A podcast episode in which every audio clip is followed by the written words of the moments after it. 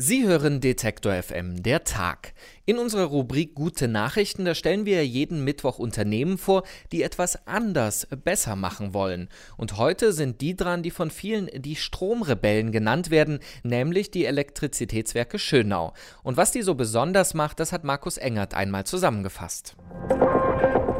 Gute Nachrichten bei Detektor FM, präsentiert von der GLS Bank. Das macht Sinn. Es war der atomare Supergau. 1986 explodierte in Tschernobyl ein Reaktor. 1600 Kilometer entfernt, in Schönau, hören Menschen, dass sie nun ihr Gemüse nicht mehr essen und ihre Kinder mit Trockenmilch füttern sollten. Ursula Sladek war eine von denen, die daraufhin eine Bürgerinitiative gründeten. Sie wollten fortan nur noch Strom ohne Atomkraft in Schönau. Doch bei Behörden und dem bisherigen Versorger stießen sie auf wenig Gegenliebe. Also gründeten die Stromrebellen eine Genossenschaft, kauften das Stromnetz und bauten einen der ersten Ökostromanbieter Deutschlands auf. Heute haben die EWS fast 100 Mitarbeiter, über 3000 Genossenschaftsmitglieder, 140.000 Kunden und machen 4 Millionen Euro Gewinn. Und sie wachsen stetig weiter. Die neueste Idee aus Schönau, ein eigenes Förderprogramm. Jeder Bürger soll sein eigenes kleines Kraftwerk bauen, mit Wind, Wasserkraft, Solar oder Gas. Wer Strom will, braucht große Konzerne. Die gute Nachricht aus Schönau lautet, nicht unbedingt.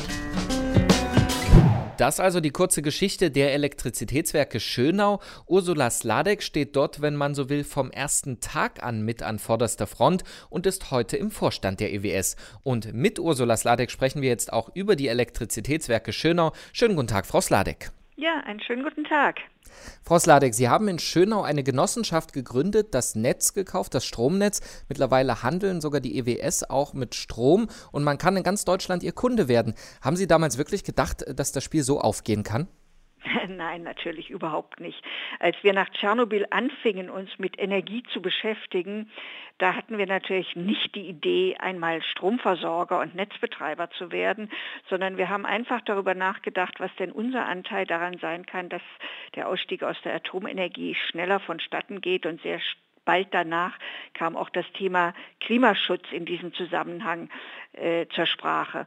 Wir haben Stromsparwettbewerbe durchgeführt. Wir haben erneuerbare Energien äh, errichtet und finanziert. Und da uns der Netzbetreiber immer Hindernisse in den Weg gelegt hat, äh, entstand dann die Idee, das Netz zu übernehmen, damit wir selbst die Rahmenbedingungen bestimmen können und nicht immer abhängig sein müssen von anderen. Ja, und äh, das haben wir dann auch äh, durchgesetzt, haben sieben Jahre lang dazu gebraucht, zwei Bürgerentscheide, eine Klage gegen den Netzbetreiber, aber am 1.7.1997 war es klar, die EWS Elektrizitätswerke Schönau sind Stromversorger. Jetzt haben Sie die Anfangsjahre schon kurz im Schnelldurchlauf erklärt. Tschernobyl haben Sie angesprochen, also als Ausgangspunkt.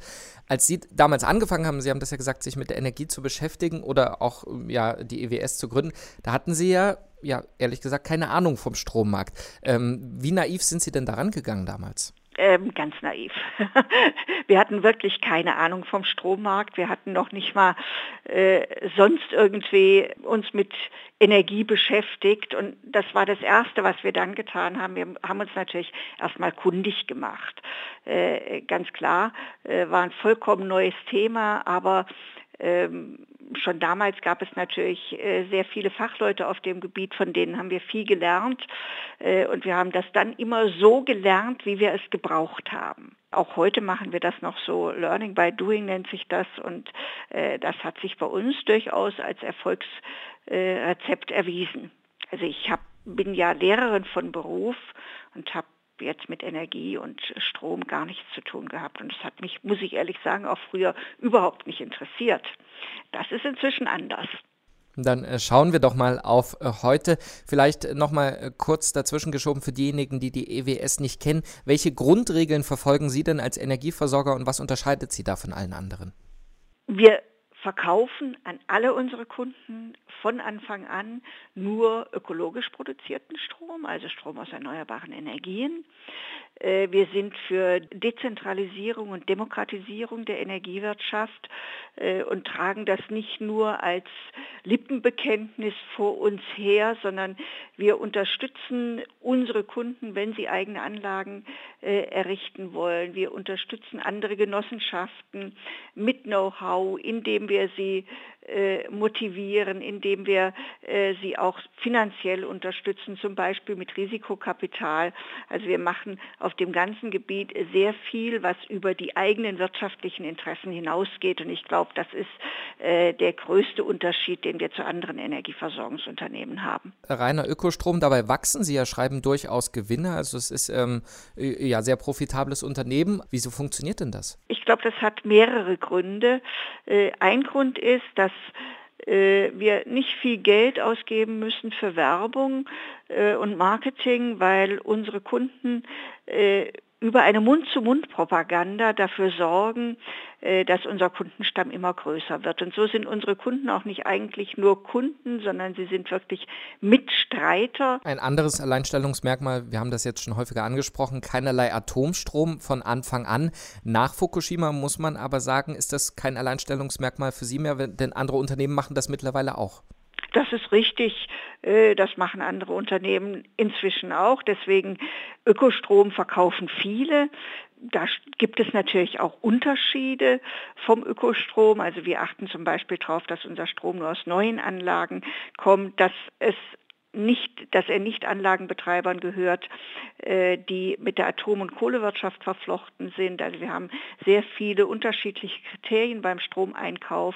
Wir haben auch einen Sonnencent in unserem Strompreis, mit dem wir unsere Kunden dann unterstützen, finanziell unterstützen, wenn sie selbst Anlagen bauen wollen, wenn sie in Energieeffizienz investieren wollen.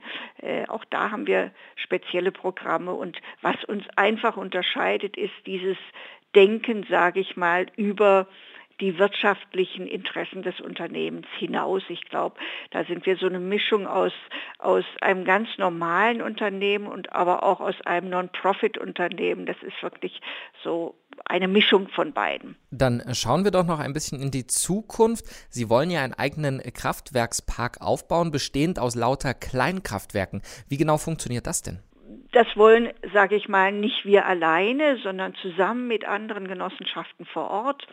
Äh, wir sind zum Beispiel hier bei uns in der Region beauftragt worden, von den Kommunen gemeinsam mit ihnen Windkraftwerke zu projektieren und zu betreiben. Und das macht jetzt dann nicht die EWS alleine, sondern zusammen mit der Kommune, zusammen mit lokalen Genossenschaften. Äh, und das macht von uns aus gesehen auch sehr viel Sinn, denn den der Strom, der lokal produziert wird, muss ja nicht äh, von weit her transportiert werden. Es sind keine teuren Überlandleitungen notwendig. Natürlich ist uns bewusst, dass das nicht überall geht. Eine Großstadt wird sich auf die Art und Weise nicht versorgen lassen können, aber äh, es gibt genügend Kommunen, wo sehr viel Strom vor Ort erzeugt werden kann und auch vor Ort verbraucht werden kann. Und das macht eigentlich für die Energiewende den größten Sinn und ist auch am wirtschaftlich günstigsten. Jetzt soll es ja bei den guten Nachrichten immer darum gehen, womit man Vorbild sein kann. Aber vielleicht können Sie als so eine Art Vorbild auch Leuten sagen, die Initiative gründen wollen. Was lief denn bei Ihnen total schief und was sollte man besser machen, wenn man an so ein riesiges Thema zum Beispiel rangeht? Wie wir 1986 86, 87 angefangen haben mit diesen Themen, war die Welt noch etwas einfacher als heute, sage ich mal. Inzwischen in den vielen Jahren ist so viel Bürokratisierung dazugekommen, die es einer Bürgerinitiative wie uns damals heute schwer machen würde, äh, ihr Stromnetz zu übernehmen. Trotzdem, viele Kommunen haben in der Zwischenzeit ihre äh, Stromnetze wieder übernommen, wieder in die kommunale Selbstverantwortung gebracht. Ich sage mal, was, was damals für uns schwierig war, äh, sind nicht mehr die gleichen Dinge, die heute schwierig sind. Und heute muss eine äh, Bürgergesellschaft, die was auch immer sie im Bereich Energieversorgung tun will, natürlich von Anfang an sich sehr viel mit gesetzlichen Rahmenbedingungen und so weiter beschäftigen. Also es ist nicht einfacher geworden, leider.